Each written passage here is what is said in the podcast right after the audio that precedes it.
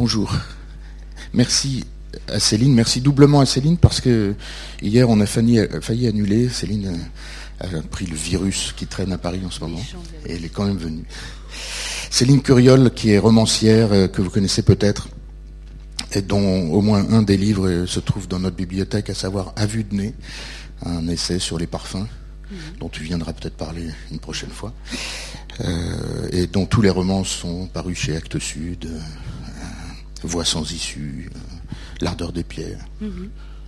Un 15 août à Paris qui n'est pas un roman, vient nous parler de Violette le Duc aujourd'hui.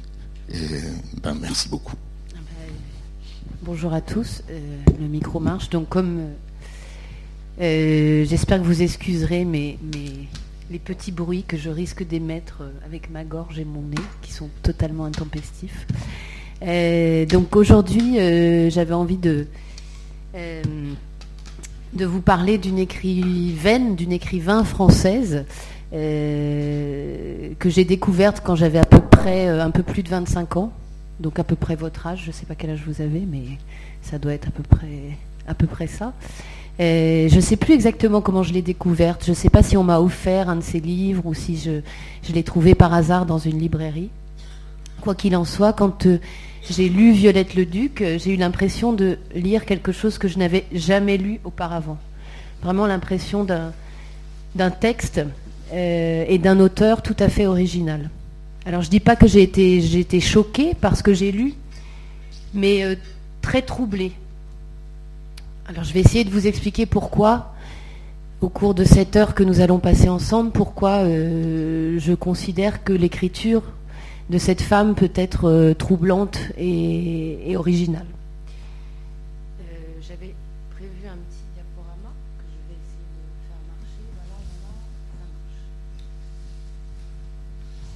Alors c'est essentiellement, ce sont essentiellement des, photos de Violette le Duc, sauf celle-là, évidemment, euh, qui est une photo euh, d'un film qui est sorti l'année dernière, que vous avez peut-être vu, qui s'appelait Violette, et qui était euh, ce qu'on appelle maintenant un biopic sur Violette le Duc. Il y en a certains qui l'ont vu Non Pas du tout. Bon, bah, j'espère que peut-être après cette heure, vous aurez envie d'aller voir ce film. Alors, qui fut, qui fut Violette le Duc? Alors, c'est un peu une femme qu'on connaît sans vraiment la connaître. Euh, et justement, avant la sortie euh, à l'automne 2013 euh, du film de Martin Provost, seul un cercle d'initiés, un petit cercle d'initiés peut-être, de lecteurs et de lectrices, était familier de son œuvre. Et ce, malgré le fait que des écrivains comme euh, Jean-Paul Sartre, Albert Camus, Jean Genet, Simone de Beauvoir même, euh, aient salué son travail. Et cependant, euh, beaucoup d'ouvrages universitaires et, scolaires omettent de mentionner souvent l'existence de Violette le Duc. Alors on peut peut-être commencer par là, son nom, Violette le Duc. Alors il y a d'abord Violette. Violette, c'est un prénom léger, un peu élégant, euh, qui, quand on le répète, je trouve, euh, laisse imaginer une petite femme pétillante, espiègle, euh, une espèce de tourbillon. Et puis, accolé à ce Violette, un peu léger, il y a un patronyme, le Duc, aux sonorités beaucoup plus dures, beaucoup plus masculines, beaucoup plus impétueuses, on peut dire. Euh, et si on accole les deux, Violette, le duc, euh, on commence peut-être à percevoir un petit peu cet alliage improbable et androgyne que fut cette femme. Alors comment je pourrais la décrire, cette femme? J'aurais envie de dire que c'est une euh, plaintive audacieuse, ou peut-être une excessive timide, ou peut-être encore une séductrice butée ou peut-être encore, et même mieux, une poétesse de l'ordinaire. Voilà ce que je pourrais dire en résumé de Violette le Duc, qui, elle, jugeait très, sévèrement son nom. Elle trouvait que Violette le Duc, ça sonnait comme un coup de trick. Bon, c'est pas très poétique. Moi, je, trouve que son nom a quelque chose de poétique, malgré ce qu'elle a pu en dire. Alors je vais vous parler un tout petit peu de la vie de cette femme. Elle est née en 1907, donc au début du XXe siècle, à Arras. Euh, sa mère travaille comme bonne, donc c'est un milieu très très très modeste. Elle travaille comme bonne auprès d'une famille euh, assez bourgeoise, jusqu'au jour où elle tombe enceinte euh, d'un des fils de la famille, aux avances duquel elle a, fini par céder. Donc Berthe, elle s'appelle Berthe le Duc, la mère de Violette, euh, se retrouve donc enceinte de cet homme qui, quand il apprend qu'elle est enceinte, lui dit Ouh là là, mademoiselle, surtout n'en parlez à personne, et surtout ne parlez pas de notre liaison, et surtout, ça serait encore mieux si vous pouviez carrément partir et vous en aller de cette famille. Donc la pauvre Berthe, qui n'est qu'une bonne, donc à l'époque euh, un statut pas très élevé, et qui se sent plutôt coupable d'être tombée enceinte de cet homme, euh, quitte son, travail, quitte son poste, euh, et l'enfant dont elle accouchera, donc Violette, ne verra que très très brièvement son père, qui lui rendra visite une ou deux fois quand elle est bébé, mais et puis en fait il cessera ses visites. Donc dès sa naissance, Violette appartient à une catégorie euh, des enfants nés hors mariage et non reconnus par leur géniteur, non reconnus par leur père. Elle est ce qu'on appelle, une bâtarde. Alors c'est un mot qui est assez lourd, assez chargé de préjugés, euh, péjoratifs, et que l'on retrouvera tout au long de ces textes, et qui constituera même le, titre d'un de ses livres, celui qui sera le plus célèbre, et qui s'appelle La bâtarde. Je voudrais vous lire un petit extrait. Je vous lirai au cours de, mon propos des petits extraits de, ce texte qui me semble illustrer euh, ce, que je, vous, raconte, et puis aussi euh, vous donneront une idée de sa prose, une idée de la façon dont elle écrit. Je veux guérir ta plaie, maman. Impossible. Elle ne se refermera jamais. Ta plaie, c'est lui, et je suis son portrait. Ma mère l'a aimé, je ne peux pas le renier. Comment l'a-t-elle aimé? Avec courage, avec énergie, avec ivresse, c'était un amour définitif. C'était une marche au sacrifice. Je lui pardonne, dit-elle encore. Il était malade, il dépendait de ses parents, il craignait son père. Il a dit quand c'est arrivé, Jure que tu quitteras la ville, petite, jure que tu partiras. Elle jure, elle se jetterait à ses pieds, elle croit qu'elle a fauté. Il fait blanchir son linge à Londres, il n'a guère l'âme raffinée, lâche, paresseux, incapable. Mon miroir, maman, mon miroir. Non, je ne veux pas de toi, hérédité. Voilà, donc on voit dans ce passage qu'effectivement, euh, être la fille de cet homme n'est pas forcément évident et ne sera jamais évident pour Violette le Duc. Euh, Berthe s'installe à Valenciennes et élève sa fille euh, avec l'aide de sa propre mère, donc la grand-mère de Violette. Alors que Violette a presque 13 ans, sa mère lui annonce qu'elle va se marier avec un certain Ernest Dehousse, c'est le nouveau beau-père de Violette, avec lequel elle aura une relation plutôt distante et craintive. D'ailleurs, suite au mariage de sa mère, Violette est envoyée en pension dans deux villes différentes, à Valenciennes puis à Douai. Elle poursuit ses études, mais malheureusement, elle échouera au baccalauréat. Et le fait qu'elle n'ait jamais vraiment euh, fait d'études supérieures est quelque chose qui la, poursuivra un petit peu toute sa vie, dont elle se sentira assez, euh, fautive. Elle réussit cependant à obtenir un premier travail. Elle, est embauchée chez l'éditeur Plomb, que vous connaissez, enfin qui existe encore, euh, pour classer et archiver les articles qui sont publiés sur les auteurs de la maison d'édition. Elle restera quatre ans dans ce poste euh, et en même temps, elle vit avec une femme qui s'appelle Denise, avec qui elle aura une relation amoureuse pendant sept ans. À la suite de cette relation, en 1939, elle épouse un photographe de mariage qui s'appelle Jacques Mercier, mais la relation dure très peu de temps, elle dure un an. Et euh, Violette le Duc tombera enceinte pendant cette année, mais elle, elle euh, non justement, elle n'accouchera pas, elle avortera au bout de cinq mois, euh, ce qui est un délai très long en fait. Et elle, à ce moment-là, sa vie est très menacée, elle est sur le point de mourir justement à cause de cet avortement, mais elle échappe à la mort. Suite à cet avortement, elle a une période de chômage et puis ensuite elle devient standardiste euh, chez une impresario qui s'appelle Denise Batchef, et grâce à laquelle elle va commencer à rencontrer pas mal de personnalités du monde culturel parisien, dont un, certain Maurice Sachs. Ça vous dit quelque chose, Maurice Sachs? Non Pas de réponse. Donc je suppose que ça ne vous dit rien. Maurice Sachs était un écrivain juif et homosexuel qui a eu un rôle euh, très controversé pendant la Deuxième Guerre mondiale. Il a d'abord fait partie de la résistance, c'était une, des figures importantes de la résistance française, avant euh, de s'engager dans le STO, le service du travail obligatoire, et de collaborer avec la Gestapo pour dénoncer des gens.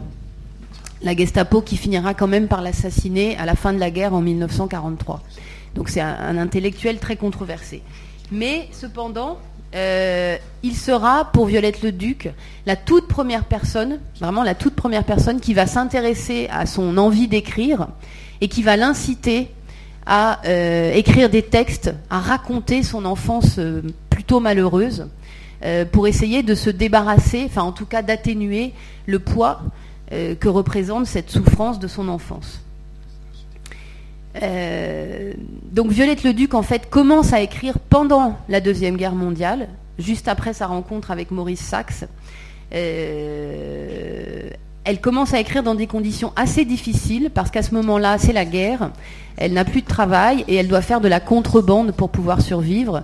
C'est-à-dire qu'elle transporte des produits alimentaires de la campagne jusqu'à Paris euh, c'est des produits qu'elle vend au marché noir. Parce que vous savez, pendant la guerre, il y avait des tickets de rationnement. Donc si vous vouliez vendre euh, vos produits sans ces tickets de rationnement, en fait, c'était du marché noir et voilà, c'était illégal. Mais c'est comme ça qu'elle survivra pendant une grande partie des années de guerre. Euh, donc pendant la guerre, elle écrit, elle écrit, elle écrit beaucoup. mais c'est seulement à la fin de la guerre qu'elle va faire la rencontre D'ailleurs, ça tombe bien, on a cette image à ce moment-là. Elle va faire la rencontre déterminante de sa vie, c'est-à-dire qu'elle va rencontrer Simone de Beauvoir. Alors Simone de Beauvoir, pardon, vous savez qui c'est? Oui. Euh, donc cette grande, euh, ce que moi j'appellerais une grande dame de la littérature française, euh, que Violette le Duc admirera énormément, presque aura une vénération pour elle. et c'est elle qui la soutiendra tout au long de son projet d'écriture et qui même lui donnera de l'argent pendant un certain nombre d'années pour qu'elle puisse continuer d'écrire sans avoir à travailler en parallèle. Donc un grand soutien pour, euh, pour Violette le Duc. Et justement, je voudrais vous montrer une petite, euh, un petit extrait d'une vidéo, enfin d'un reportage qui fut réalisé sur Violette le Duc en 1970 et dans lequel elle, euh, elle évoque ce que représenta pour elle Simone de Beauvoir et aussi Jean-Paul Sartre je ne sais pas si l'extrait de Violette le Duc parlant de Simone de Beauvoir, mais c'est pas grave, peut-être qu'on arrivera à le, mettre euh, à la fin.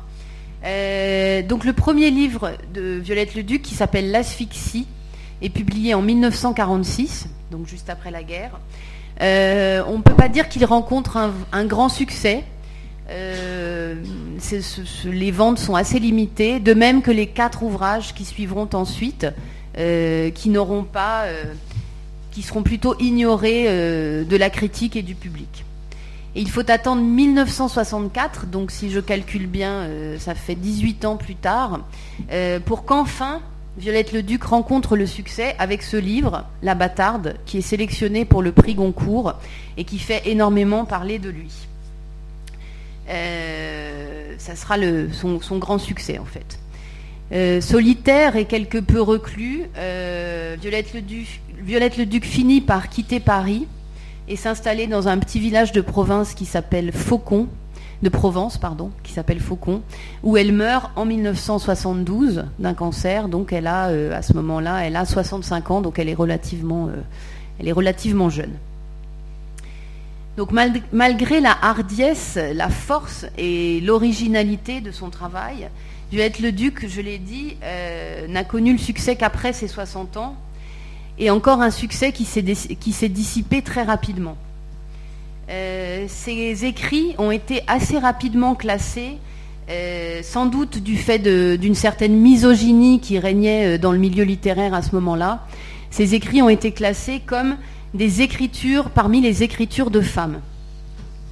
et voire pire, si je puis dire, dans la catégorie des écrivains lesbiennes, C'est-à-dire qu'une fois qu'on vous a collé cette étiquette, euh, il y a beaucoup moins de chances qu'on s'intéresse à votre travail. Donc Violette Leduc s'est retrouvée dans ces deux catégories, ce qui a pu sans doute euh, jouer dans le fait qu'elle ne soit euh, pas très reconnue. quand elle est morte, les médias lui ont consacré quelques nécrologies, mais pas très enthousiastes, on peut dire. et de fait, elle a glissé progressivement vers l'oubli. Alors pourquoi, pourquoi elle a glissé progressivement vers l'oubli J'ai plusieurs réponses à cela que je, vous livre comme ça. Je pense que euh, sa sincérité dans l'expression de son malheur et de sa solitude euh, inspirait, pouvait inspirer au public un certain dédain. Ce n'était pas une écrivain triomphante, euh, ce n'est pas une écrivain victorieuse, c'est-à-dire que c'est quelqu'un qui, qui livre vraiment ce qu'il y a peut-être de plus sombre dans ses pensées et dans, et dans son âme, si je puis dire. Euh, peut-être aussi parce que son œuvre, contrairement à celle de Beauvoir, n'a jamais été assortie d'un discours politique ou intellectuel. Peut-être parce que quand on l'interviewe euh, à la télévision, vous le verrez, peut-être si on arrive à jouer les extraits, euh, elle parle de son quotidien triste et elle n'a pas le ton joyeux, mystérieux que pouvait avoir par exemple Marguerite Duras. Peut-être aussi parce qu'aucun grand écrivain n'est tombé amoureux d'elle, euh, comme euh, Aragon l'était d'Elsa Triolet, et que de fait, elle n'a pas euh, pu bénéficier de ce soutien d'un écrivain masculin, d'un écrivain homme dans sa vie. et puis enfin, peut-être est-ce parce que son œuvre est absolument inclassable, et j'insiste sur ce point, et qu'elle a été produite à l'écart de tout courant littéraire ou politique de l'époque à laquelle elle vivait. Voilà, c'est quelque chose. ouais. Le dimanche matin, j'arrivais ici et je la voyais. On m'avait dit qu'elle écrivait au flore. Elle était exactement devant moi, où je suis en ce moment. Sartre était à droite, sa pipe vissait entre les lèvres. Ils écrivaient l'un et l'autre sans rature. Moi, J'étais, je me pavanais dans une robe bruyère, dans des chaussures casales, mais quand j'étais assise en face d'un créateur et d'une créatrice, tout changeait. Je devenais grave, je devenais inexistante, et je me disais, au moins, si moi je n'écris pas, j'aurais vu une femme écrivain, une vraie. Et sa modestie m'enchantait.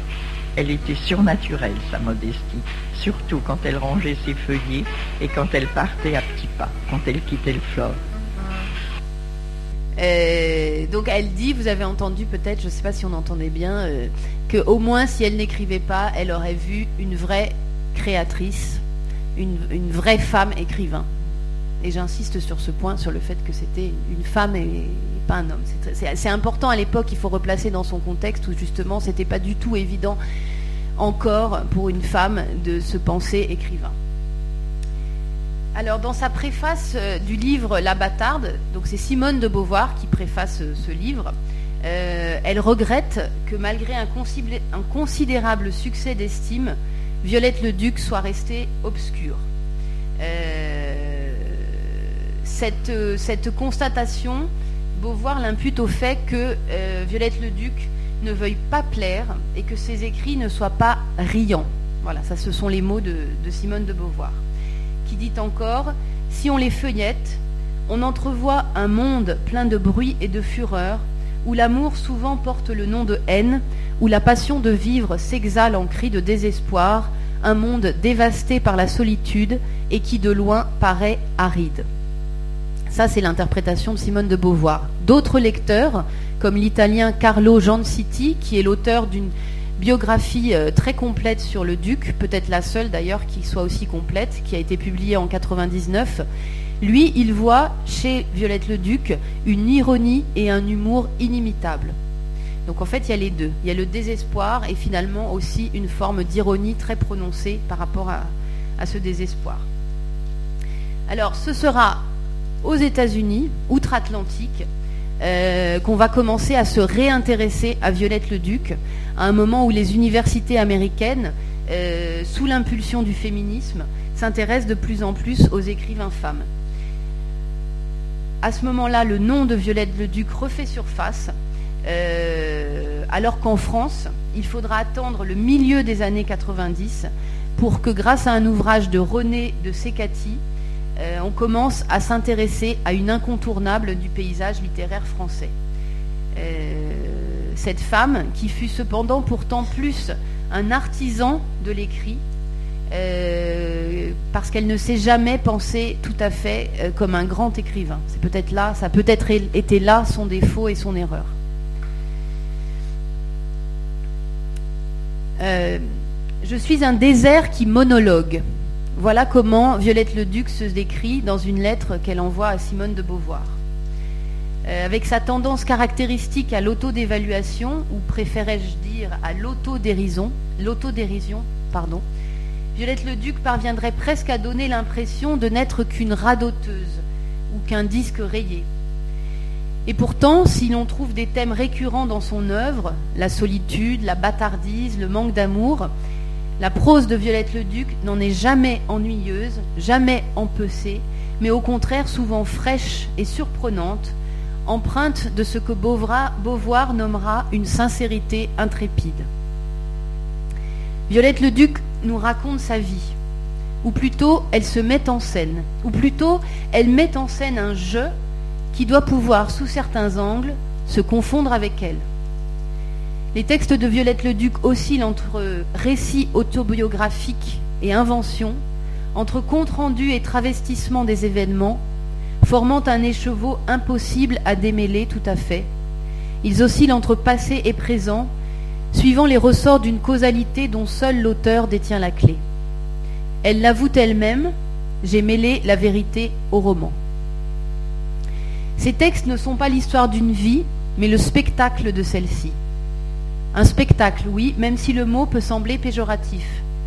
Car ce qui compte d'abord est bien que nous soyons, nous, lecteurs, de plus en plus enclins, au fil des pages, à nous laisser prendre par cette Violette le Duc, auteur et personnage.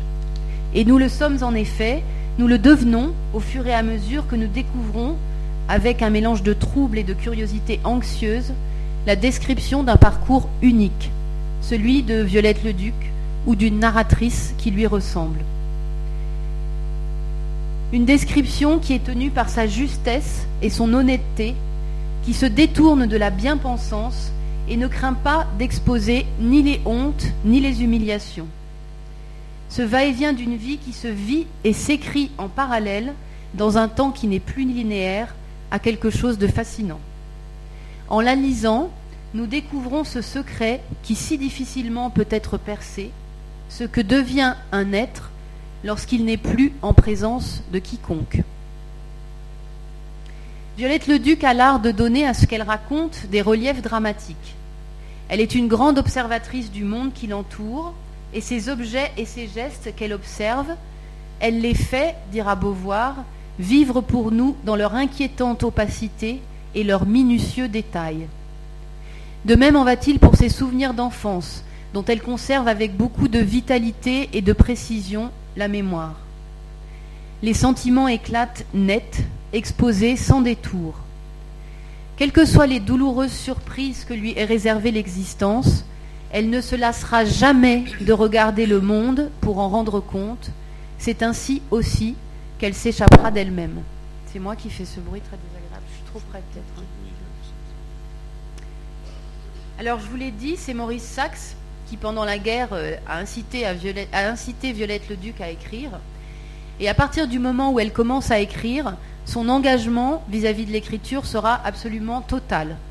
Elle sait que la littérature est son salut, euh, à la manière peut-être, pourrait-on arguer, d'une sorte de psychanalyse euh, plus libre et plus poétique. Elle ne cessera jamais cette activité et de fait n'aura jamais véritablement d'autre métier que celui d'écrire. Et d'ailleurs, heureusement, comme je vous l'ai dit, qu'à partir de la fin de la guerre, euh, Simone de Beauvoir l'aidera financièrement, sinon elle se serait retrouvée euh, dans une misère euh, totale. Comme elle fut débrouillarde dans l'existence, Violette le Duc fut en littérature autodidacte, n'ayant jamais fait d'études supérieures. ce qui ne l'empêchera pas de lire toujours plus avidement et d'apprendre à apprécier les grandes œuvres littéraires dont elle ne cessera d'admirer les créateurs. Violette Leduc ne sera pas une écrivain amateur, contrairement à ce qu'on a pu faire croire par moments, et sera fort sensible à la, publication de ses textes. Elle veut être lue et publiée, mais elle ne veut pas et elle ne peut pas prétendre de son vivant appartenir à la catégorie des grands écrivains. Il lui arrive même de vouloir nous faire croire qu'elle est bête, alors que ce que nous lisons prouve bien évidemment la qualité de ses perceptions. Mais parce qu'elle est une fille du peuple, elle est habituée à se penser inculte. Et ça, c'est très important, la classe sociale dont elle est issue par rapport à ses ambitions littéraires. Dès ses premiers écrits, Violette le Duc franchit des limites, les limites que toute époque impose à ce qu'il convient ou non de dire. C'est dans le domaine de la sexualité, où les différences de classe se retrouvent abolies, qu'elle fera preuve de beaucoup d'audace. Elle osera, sans phare et sans fausse pudeur, coucher sur le papier les perversités, entre guillemets, de sa vie sentimentale et exposer ses amours anormales, entre guillemets encore une fois, à une époque où celle-ci devrait encore être tue. Après une première expérience homosexuelle alors qu'adolescente elle se trouve en pensionnat, Violette le Duc se fera la chroniqueuse attentive de ses désirs, attirée par des femmes, mais aussi par des hommes, surtout par des homosexuels. Ce faisant, elle ne sera jamais vulgaire, et j'insiste sur ce point, elle le dit d'ailleurs elle-même, l'érotisme c'est sacré, ce n'est pas vulgaire. Et elle ajoute, ce qui est dit avec tact et audace n'est jamais impudique. Et pour cause, la sincérité qu'elle emploie pour décrire sa propre sexualité la protège du vulgaire. Les rapports amoureux qu'elle dépeint dans ses textes apparaissent d'abord et avant tout comme des actes d'amour, comme le versant sublime de cet amour. En 1954, pourtant, Gallimard refuse de publier la première partie de son livre Ravage, où sont décrits les ébats passionnels de deux jeunes filles. Cette censure, parce que c'est une censure, sera très mal vécue par l'auteur, et ce n'est que 12 ans plus tard que cette première partie, expurgée, sera finalement publiée, et il faudra encore attendre l'an 2000, donc c'est très récent, pour qu'une version intégrale de, cette, de ce texte paraisse sous le titre Thérèse et Isabelle. La prose de Violette Leduc est d'une simplicité belle, truffée d'images fulgurantes, de phrases parfois lapidaires. Son écriture ricoche, nous livrant les soubresauts de pensées indicibles. Parfois aussi calme et berçante que l'eau d'un lac, la voilà qui forme des rouleaux, nous soulevant le cœur. Ses phrases s'enroulent en volutes poétiques jusqu'à repérer la vérité qu'elle clouera sur la page. Comment ne pas être touché lorsqu'elle écrit Berthe, ma mère, j'étais ton mari avant ton mariage. Violette le Duc s'est mariée justement, d'étonnante façon, l'expression la plus crue et la plus métaphorique. Elle s'est montrée et cachée alternativement, selon un rythme bien à elle. Elle dispose d'une grande acuité sensorielle dont elle est parfaitement consciente quand elle affirme Ma supériorité me venait de mes sens. Ainsi a-t-elle su rendre les atmosphères des époques qu'elle a traversées. Son ton est parfois familier et néanmoins toujours empreint d'élégance. L'élégance, on le verra, qui est une notion très importante pour elle. Et Violette le Duc nous susurre dans le creux de l'oreille, elle va droit au but par des voies détournées. Je vais voir un petit peu. Alors c'est très libre, hein, vous allez voir, c'est à la limite du poétique. Euh, je commence à écrire, j'essaye d'écrire, j'apprends à écrire. Tu joues à la balle, fillette? Les blés fleurissaient dans les coquelicots, si tu veux un conseil. Une seconde, s'il te plaît. Voici pour nous de la musique nourrissante, celle d'une chaussure à clous. C'est fini, nous sommes à toi. N'écris pas, ma petite. Raccommode le linge de ton mari. Vous me coupez l'herbe sous le pied. Je m'en vais, cela a assez duré. Vous ne me retenez pas? Reste, mollasson. Oh oui, la musique d'une chaussure à clous, pour nous, pas pour toi. Elle nous couvrait. Pourtant la musique des cuivres couvre les lustres des opéras. Prends les choses, innocente. N'écris pas des majuscules sur la dentelle des carottes. Je dois gagner ma vie avec un récit. Vends ta chevelure de Bérénice au kilo, épicière. Reçois les choses, porte-les, garde-les dans ton gosier. L'ouragan t'en sera gré. Comme lui, tu seras libre. Tu n'as rien à dire? Les images sont dans leur nid. N'assassine pas cette chaleur en haut d'un arbre. Les choses parlent sans toi. Retiens-le. Alors c'est très libre. Hein. Si vous n'avez rien compris, c'est normal. Mais il lui arrive d'avoir des moments comme ça d'improvisation poétique, un peu comme un, comme un jazzman ferait de l'improvisation musicale. Alors, lorsqu'on demande à Violette le Duc ce qu'elle aurait fait dans la vie si elle n'avait pas écrit, qu'est-ce qu'elle répond? Je vous laisse deviner. Lucas, est-ce que tu devines? Non, tu ne devines pas. Elle répond femme de ménage. Et oui, c'est étonnant. Et ce n'est pas une blague. On peut imaginer qu'une femme qui aime les intérieurs et considère les objets euh, qui les peuplent comme ses compagnons d'infortune, on peut imaginer qu'une telle femme se plaise à en assurer l'entretien. Mais peut-être plus vrai est le fait qu'elle voyait dans le ménage, comme dans l'écriture, une espèce de besogne. C'est elle qui emploie ce mot de besogne. Une besogne qui doit être sans cesse recommencée et qui a le mérite de purger l'esprit de ses pensées pesantes.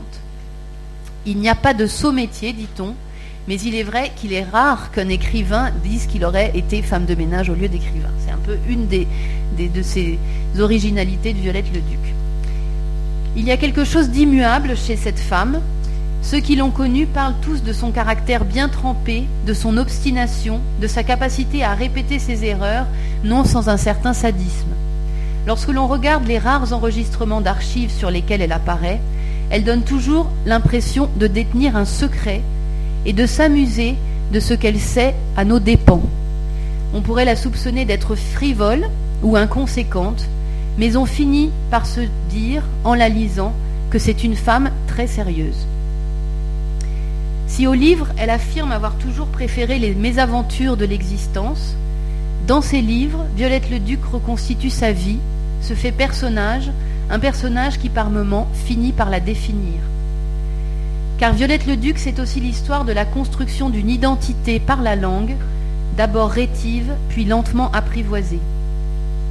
À travers le tamis des mots, Violette le Duc passe sa vie pour la débarrasser de ses âpretés, lui donner plus de tenue, plus de grâce, comme elle repasserait une robe. Pour ne pas mourir d'insignifiance, elle retape sa vie sur l'établi de l'écriture. Et sur la page, elle se rebâtit une raison d'être. Sur la page, elle converse avec ceux qu'elle a aimés, réinventant, si besoin, leur dialogue. Elle est ainsi une pionnière, elle est peut-être la pionnière de ce qu'on appelle aujourd'hui l'autofiction, mais dont le concept, alors, à l'époque, n'avait même pas encore été inventé. Mais la vie est trop vaste pour tenir par écrit, et Violette fera âger cette constatation. Une vie, c'est plus lent que celle que nous racontons à un cahier. Une vie, ce sont des milliers, des millions de pages à remplir. La littérature peut-elle jamais dépasser la vie? C'est une question qu'on peut se poser. C'est la question qui habite en filigrane toute l'œuvre de Violette le Duc, qui nous montre que la littérature peut déjà, et c'est beaucoup, apporter un étayage à une vie en mal de signification. À la frontière entre l'ironie et le pathétique se déplace Violette le Duc, et si elle se risque parfois à la surenchère émotionnelle, c'est un écrivain qui toujours demeure intègre et qui jamais, jamais ne cède à la tentation de s'embellir. Alors la notion de s'embellir, c'est très important dans ce contexte. Euh, on va voir pourquoi. Je vais essayer de vous parler un petit peu de la relation de Violette le Duc à la beauté et à la mode aussi, puisque on est à l'IFM, euh, qui est fort intéressante. Violette le Duc dit ceci. Elle dit quand on est laid, on est voué à la solitude et à l'isolement, et c'est très injuste. Vous verrez, elle le dit dans un, dans un reportage qu'on écoutera tout à l'heure. Elle le dit deux ans avant sa mort, en 1970. C'est par le fait qu'elle ne soit pas belle, ou carrément laide, comme elle le dit elle-même, que l'écrivain a souvent expliqué d'avoir vécu très souvent seul. Alors moi, je ne la trouve pas particulièrement laide, mais bon, elle, elle se trouvait fort laide. Ce qu'elle détestait le plus, d'ailleurs, dans son visage, c'était son nez. Elle dit, ce sont tous mes gros nez qui me font souffrir. De ce nez, elle va même tenter un jour de se débarrasser par la chirurgie esthétique. Après bien des atermoiements, elle finira par se faire opérer, mais malheureusement, l'opération n'a pas donné les résultats euh, escomptés et forcément, elle a été déçue même par son nouveau-né, qui ne lui plaisait pas, pas vraiment plus que, que l'ancien, ou, en tout cas ne l'a pas rendu euh, à, ses yeux vraiment plus, plus jolie ou plus belle. Quand elle était jeune, quand elle était jeune fille, euh, Violette s'est efforcée d'améliorer son apparence, notamment en s'intéressant à la mode. Dans les magazines de mode, elle traquait les images idéales de cette beauté qui malheureusement lui échappait. Ces magazines de mode, elle les lit religieusement comme elle lirait des poèmes. Et je vais vous lire un extrait issu de La Bâtarde dans lequel elle parle de ces magazines de mode, justement, et de l'importance qu'ils ont pour elle à ce moment-là. Je voulais embellir. Hermine, Hermine c'est la femme avec qui elle vit à ce moment-là. Hermine acheta d'autres numéros de Vogue, de Femina, du Jardin des Modes. J'apprenais par cœur les bienfaits du tonique, de l'astringent, de la mousse à nettoyer, de la crème nourrissante, du jus d'orange, de la poudre d'abricot. Ma tête dans mes mains, je lisais conseils, avertissements avec anxiété. Rides, pas de doigts, pellicules, points noirs, cellulite atteignaient l'aigu des calamités de Jérémie. Je lisais, je relisais de page en page mes points noirs, mes rides, mes pores dilatés, mes cheveux qui tombaient. De page en page, je me désolais sans me regarder. Je voulais rajeunir avant ma vingt-cinquième année. Je le voulais pour Vogue, Femina, le jardin des modes. Couronné de bigoudis, je buvais mon jus d'orange pour mes vitamines et mon teint. Donc on voit une, forte préoccupation par rapport à ces conseils qu'elle reçoit des magazines de mode.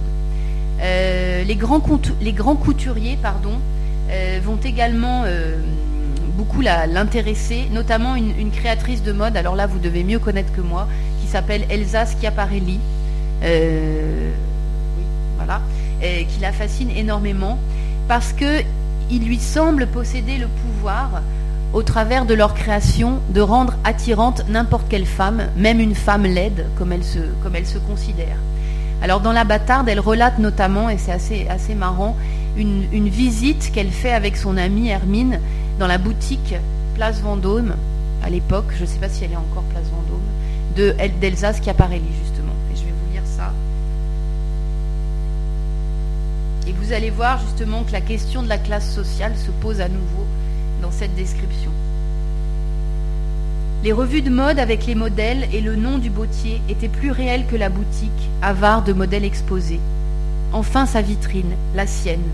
Des Américaines passèrent, rieuses, parfumées, prix d'excellence de la mode de demain. Je serrai le poignet d'Hermine. C'est elle, je lis son nom, c'est bien elle. Je lisais Schiaparelli sur des flacons de forme baroque, le tronc d'un mannequin de couturière. On ne voit rien, elle ne montre rien. Tu ne voudrais pas qu'on la copie, dit Hermine. Tu te décides? Deux jeunes femmes, deux superbes, sortirent de la boutique Schiaparelli.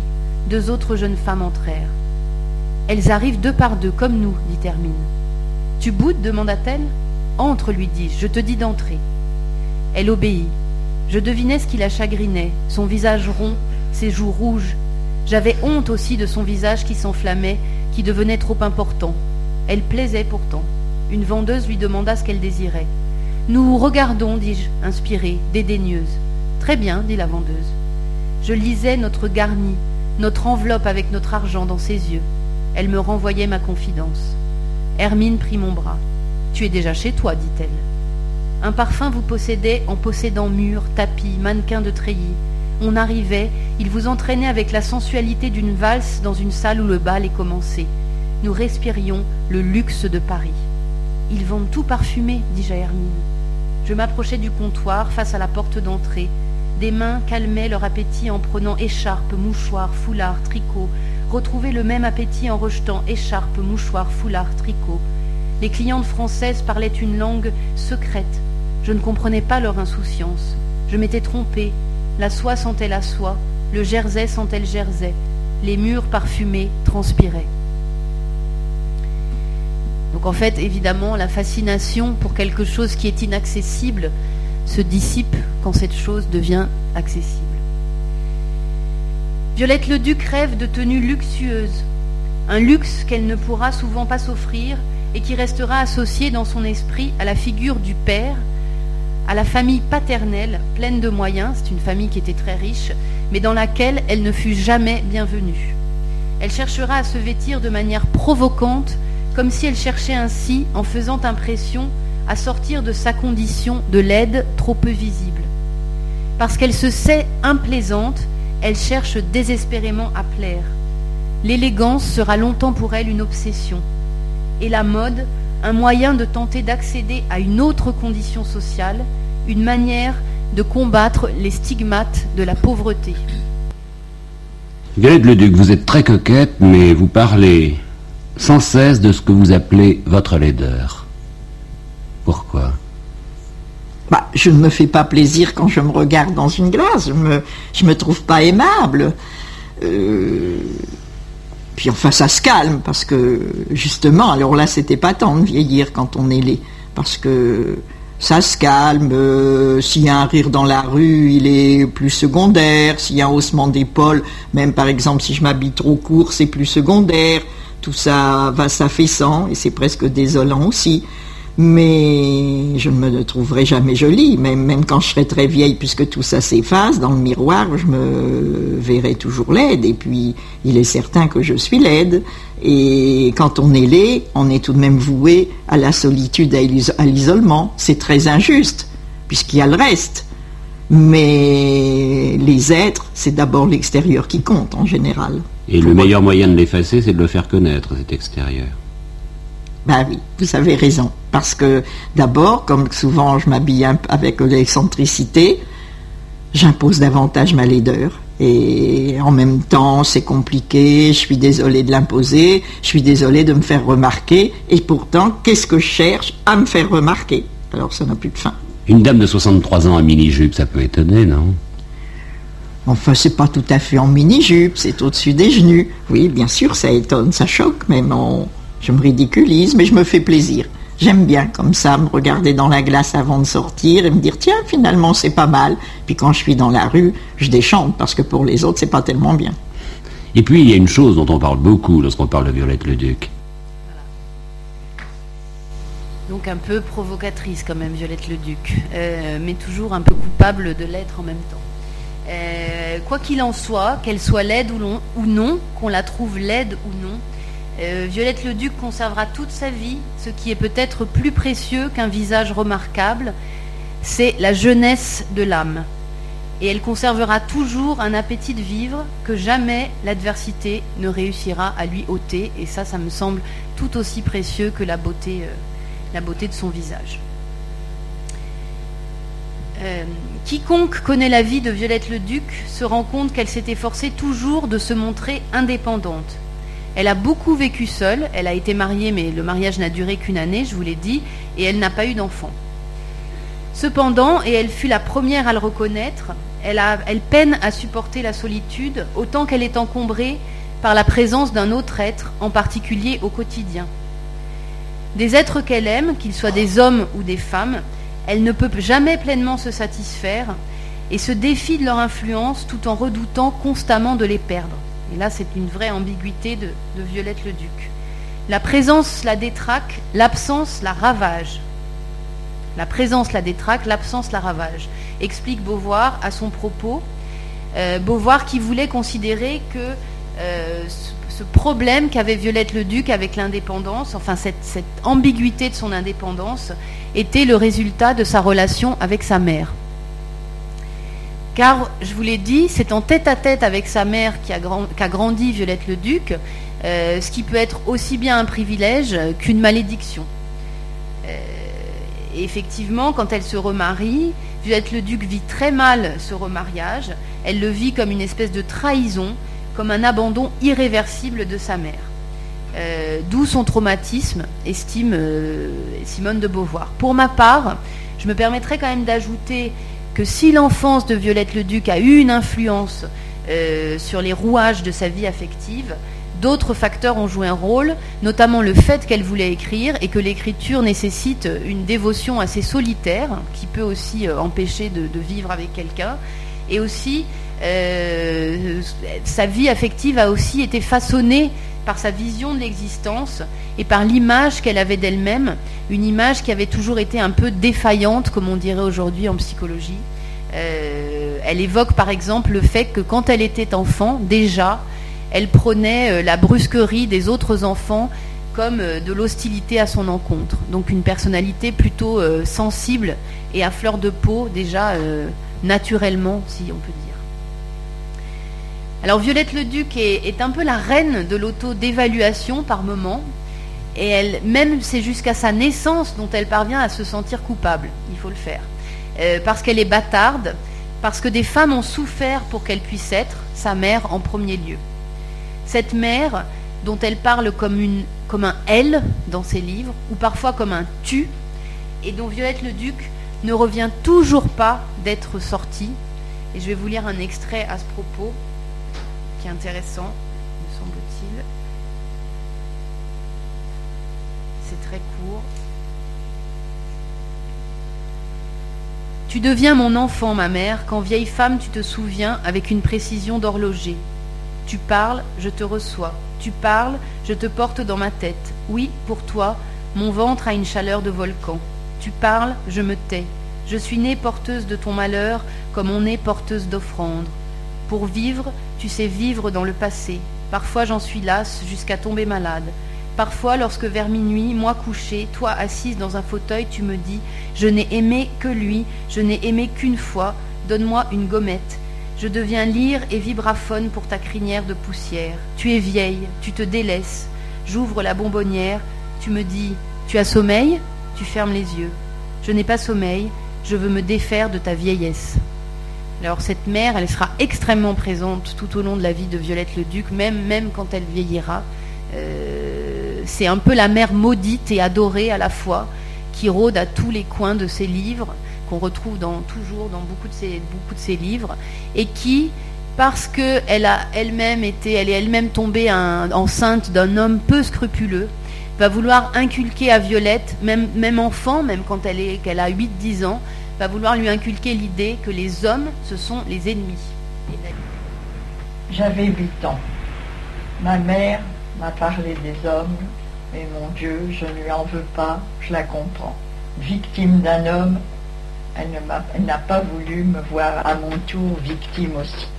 Alors, un homme, c'était l'apocalypse selon elle. Vous savez qu'une enfant reçoit, ne rend pas, ne peut pas juger, ne peut pas faire un tri j'ai tout accepté. Les hommes, c'était terrible, c'était terrifiant, enfin c'était la damnation. Je l'ai raconté dans l'asphyxie. Si on suit un homme, si on se laisse séduire par lui, c'est le ruisseau. Et on ne se relève plus. Et on a un enfant. Et à 8 ans, un enfant, ben, c'était également une autre apocalypse, sans réaliser un accouchement. Bon. Je suis adulte, donc je sais pas si vous, enfin on, entend peut-être pas très bien, mais enfin. on a entendu quand même l'essentiel.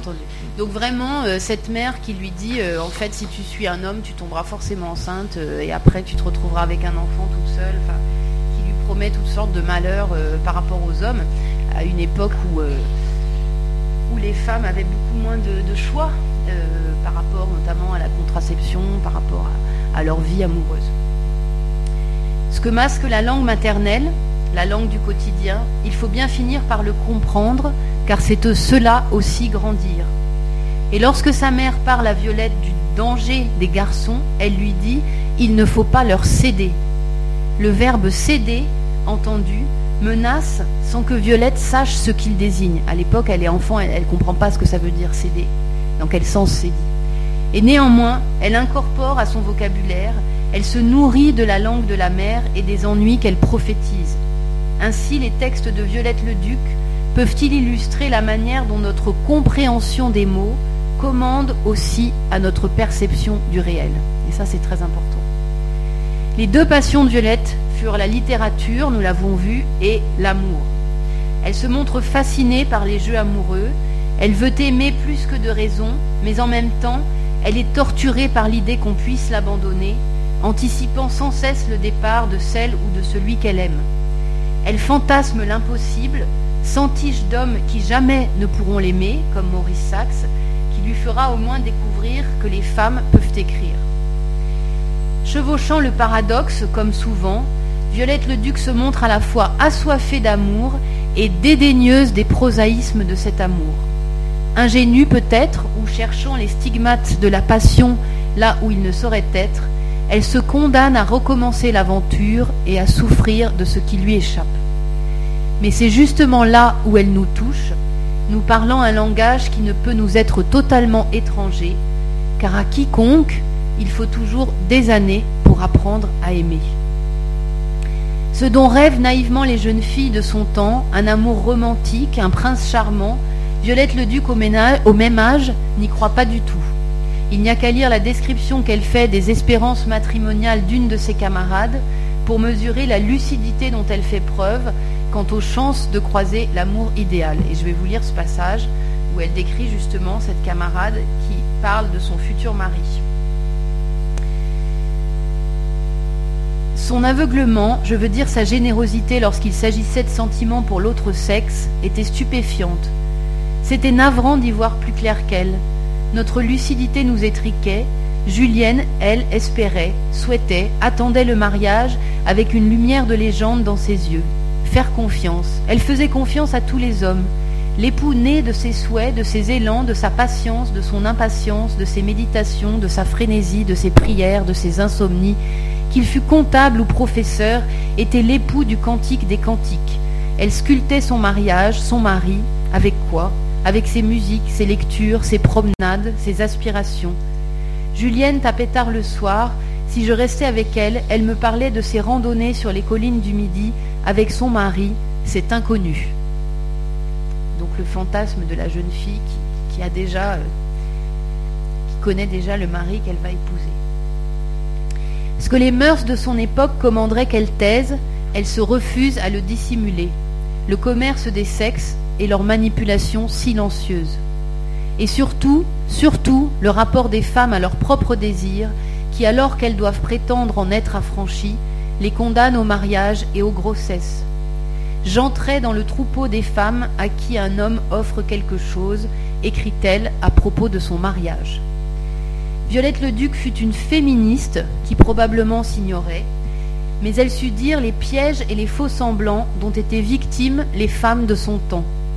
Elle a montré comment se perpétrait la tyrannie de la peur à un moment où choisir d'être mère n'était pas une option, où il fallait accepter d'être grosse sans se plaindre et répéter qu'il était toujours merveilleux d'avoir des enfants.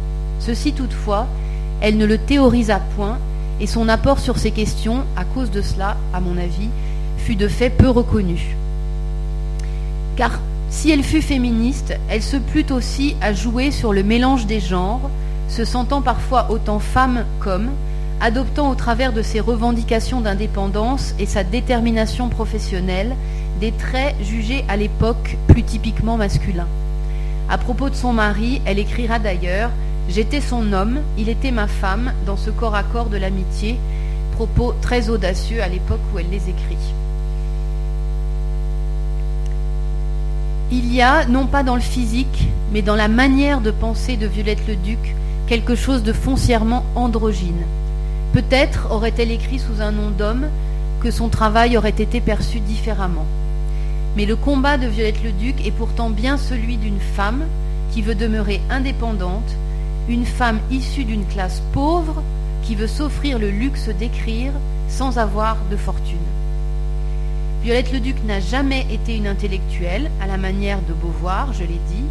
Les concepts ne furent pas son matériau de base, mais elle manifesta toujours une grande acuité psychologique dans son appréhension des relations humaines.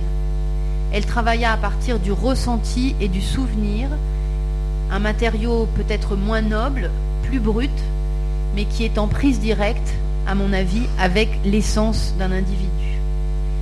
Violette ne s'est jamais targuée d'avoir révélé la moindre vérité, elle n'a jamais eu la prétention de changer la littérature, mais parce qu'elle fut guidée dans cette activité par une nécessité vitale, elle composa une œuvre extrêmement originale. Et enfin, conclure mon propos, je vous dirais que je vous ai donné là quelques, quelques-unes de mes interprétations sur Violette le Duc, qui ne sont bien entendu que des vérités euh, partielles. car il est toujours, toujours difficile de percer à jour un artiste, tant son image, plus encore que celle des autres, je dirais, se teinte après sa mort des interprétations que l'on fait de ses œuvres et des légendes qu'on colporte sur lui. Donc voilà, je, vais m'arrêter là. Et pour finir, je voudrais vous montrer euh, deux petites choses. Une interview euh, du réalisateur euh, Martin Provost, qui a donc fait le film sur Violette le Duc et qui explique pourquoi il s'est intéressé à cette femme. Et ensuite, euh, on vous montrera la bande-annonce du film. J'ai pas réussi, je voulais vous montrer un extrait, mais malheureusement, j'ai pas réussi à en trouver un. Donc, il euh, faudra se contenter de, cette bande-annonce. J'avais le projet en même temps que Séraphine, parce que j'avais lu des textes euh, absolument magnifiques de, Violette le Duc sur Séraphine, et je ne connaissais pas Violette le Duc. C'est René Tsekati qui me les avait fait lire. Et donc j'ai découvert Violette le Duc, j'ai lu des biographies. Violette le Duc, c'est immense. Euh, et, surtout son histoire, sa rencontre avec Simone de Beauvoir. Et, je me suis dit, ah, euh, il y, a comme quelque chose qui s'inscrit. Euh, j'aimerais bien faire des portraits comme ça de femmes euh, j'en ai deux pour l'instant, mais il y en aura peut-être un troisième, euh, de femmes comme ça d'une autre époque qui ont été euh, à l'avant-garde en fait de ce qui se passe aujourd'hui. Et, Violette a été quand même la première à pratiquer ce qu'on appelle aujourd'hui vulgairement l'autofiction et à parler ouvertement de la sexualité féminine. elle a été la première à, décrire avec des mots extraordinaires un sexe d'homme. et puis il y a cette rencontre incroyable avec Simone de Beauvoir qui va qui va la soutenir toute sa vie et, et, qu'il appelait la femme laide. Euh, c'est un, oui, c'est un très, c'est une magnifique euh, histoire. Euh, et, donc, mais ça, je l'avais déjà écrite. Je l'ai écrite en parallèle à Où va la nuit. Et donc, le, scénario est là. On a prévu de tourner. C'est Emmanuel DeVos qui va jouer Violette, et on a prévu de tourner en mars. C'est le parcours de Violette le Duc depuis le jour où Maurice Axe lui a mis le, pied à l'étrier, où elle a écrit trois feuillets par jour, c'était pendant la guerre de 40 jusqu'à la publication de La Bâtarde, qui arrive très tard, et, le succès. C'est toute la galère.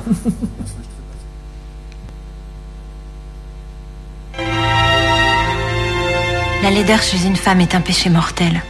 Vous êtes belle, vous êtes celle qu'on regarde dans la rue pour sa beauté. Vous êtes laide, vous êtes celle qu'on regarde dans la rue pour sa laideur. Bonjour Violette. Oui, madame. Vous avez écrit un beau livre. Puissant intrépide. Approfondissez. Il faudra aller encore plus loin. Tout dire. Vos trafics, vos amours et surtout l'avortement. Vous rendrez service à bien des femmes. Simone de Beauvoir, bonjour. Il semble que la société française est à la veille de profonds bouleversements qui modifient de manière irréversible le rapport des femmes à la littérature. Voici Violette le Duc dont je vous ai parlé. Jean Genet. Vous êtes le plus grand. Sans blague. Vous savez pourquoi je n'ai pas été édité dans la collection blanche? Cette couverture est sinistre. Dites-le, qu'est-ce que vous croyez? Il y, en a, il y en a pour Julien Green ici Ne faites pas cette tête, je ne fais que partir, je ne suis pas encore morte. Mais vous revenez quand? J'ai lu La famille, c'est ce que vous avez écrit de plus beau, de plus fort. Mais je ne m'attendais pas à être l'objet de tant d'amour. C'est parce que je suis laide que vous ne m'aimez pas. Je vous demande de sortir de ma vie Mais c'est vous qui m'avez donné cette place dans la vôtre Reprenez votre plume. Vos cris, vos larmes ne vous font pas avancer. L'écriture, oui. On me reproche aussi de n'avoir. Vous parlez de la sexualité féminine comme aucune femme ne l'a jamais fait. Avec poésie, vérité et plus encore. Un jour, on vous remerciera pour ça. Mais qu'est-ce qu'ils en savent Mon cas n'est pas unique. J'ai peur de mourir et je suis navrée d'être au monde. Je m'en irai comme je suis arrivée, intacte, chargée de mes défauts qui m'ont torturée si je manquais d'amour, si je manquais d'amour.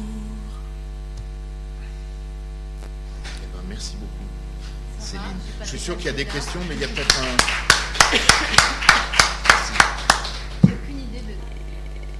Alors je ne sais pas si ça va nous faire avancer. Euh, vous avez raison. Enfin, il y, a une répétition, il y a, une, une, lamentation.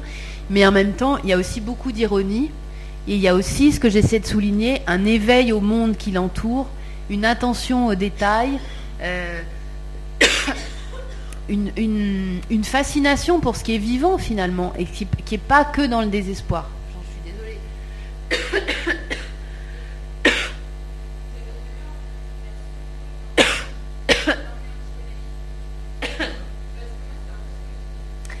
Alors, peut-être au XXIe siècle, mais euh, de, je ne sais pas, ça dépend qu'est-ce que vous avez lu comme texte.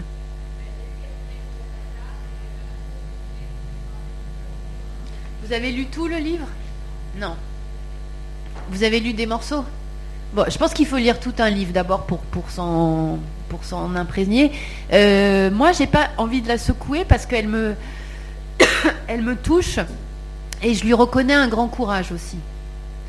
Je reconnais un grand courage euh, vu les, conditions dans lesquelles elle a vécu euh, et, ce que j'essaie de dire, c'est son obstination à écrire en étant dans un milieu, enfin en appartenant à un milieu et une époque où l'écriture était vraiment très difficile pour les femmes et pas du tout accessible. Donc peut-être qu'elle se plaint, mais en même temps, elle a une vraie détermination dans ce qu'elle fait et elle n'a jamais arrêté en fait. Euh, oui, enfin tout ça, c'est des questions d'interprétation. Je ne pense pas que le malheur s'arrête au fait. Enfin, on peut avoir euh, tous les millions du monde sur son compte en banque et être malheureux. Ça, absolument pas. Là, c'est parce que vous rationalisez et vous, avez un regard qui se veut objectif sur sa situation. Mais après, euh, il y a des gens, tous les tous les poètes maudits, enfin, des gens qui avaient peut-être des conditions de vie comment dire, confortable, et c'était même pas son cas. Elle a touché de l'argent, mais c'était quand même un petit peu d'argent. Elle vivait quand même dans 24 mètres carrés. Mais c'est pas la question du confort matériel. Ça n'empêche pas que son œuvre euh, peut être. Euh, enfin, c'est pas une, une, déclaration de, positivité, ça c'est sûr. Mais c'est son œuvre, c'est ce qu'elle voulait écrire. C'est comme ça qu'elle se, se, son rapport au monde se fait. C'est dans cette euh, Oui, bonjour. Je m'excuse parce que je suis arrivée à 5 minutes en retard et peut-être vous l'avez dit. Pourquoi vous êtes intéressée à Violette Léduc? Euh, Parce que je l'ai lu, je l'ai découverte euh, quand j'avais à peu près 25 ans. Et euh, j'ai eu le sentiment à ce moment-là de lire une écriture, et moi ce qui m'intéressait c'était aussi la qualité de l'écriture, une écriture qui était absolument originale, et quelque chose que je n'avais jamais lu avant, dans le ton, dans les sujets qu'elle abordait, dans sa façon de regarder les choses, et il y avait quelque chose de vraiment original, et c'est ça qui m'a intéressé. Et une deuxième question, vous savez euh, parler de sa relation avec l'élégance, euh, la mode, elle s'est de son, elle plaignée de, son, de sa laideur. Mais je me demandais, elle était, elle me semble assez intelligente. Il y a des euh, belles LED. Elle a parlé justement, elle était euh, obsédée par Schiaparelli. Pourquoi, euh, selon vous, elle n'a pas trouvé un lien? Parce qu'apparemment, elle était assez forte dans l'élégance, pour s'habiller, dans l'extroversie. je pense aussi à Diane Brillan, je ne sais pas si vous connaissez la Dame des Vogue et tout ça, de dire mais pourquoi elle n'a pas trouvé un moyen d'être une meilleure LED? Donc je suis un peu d'accord avec ce qui a été dit voilà, parce que moi aussi j'ai vu les films, et à un moment donné j'avais envie de la secouer et de lui dire arrête de te plaindre et avance quoi. Enfin, arrête de te plaindre de tes, origines. Enfin, et peut-être Laurie soit de psychanalyse, je ne sais pas, mais c'est vrai qu'elle donnait cette impression. Alors attention, vous avez vu un film, hein. vous avez vu une fiction, vous avez vu une interprétation, euh, et, même si on lit ces livres, ça reste encore, c'est ce que j'essaie de vous dire à la fin, euh, une personne une fois qu'elle est morte, un artiste une fois qu'il est mort, tout le monde s'en empare et tout le monde veut lui, veut lui prêter des intentions, euh, des, qualités, des défauts. le film, il est à mon avis assez juste mais ça reste, ça reste un film. Je pense qu'elle a essayé vraiment de, faire euh, de cette laideur, euh, elle a essayé d'en faire, euh, de la mettre à profit. C'est ce qu'elle dit quand elle essaie de se vêtir de façon provocante, d'essayer de se faire remarquer sans se faire remarquer. Donc elle n'a pas été seulement victime de ça. Mais, mais je pense que, pour moi, je vais vous dire, quand j'ai lu le texte qu'une femme écrive Je suis laide, et le reconnaissent et parlent de cette laideur, ça me semblait quelque chose de très, euh, fort. Parce que c'est toujours quelque chose que les femmes ont dû passer sous silence, en fait. Merci beaucoup.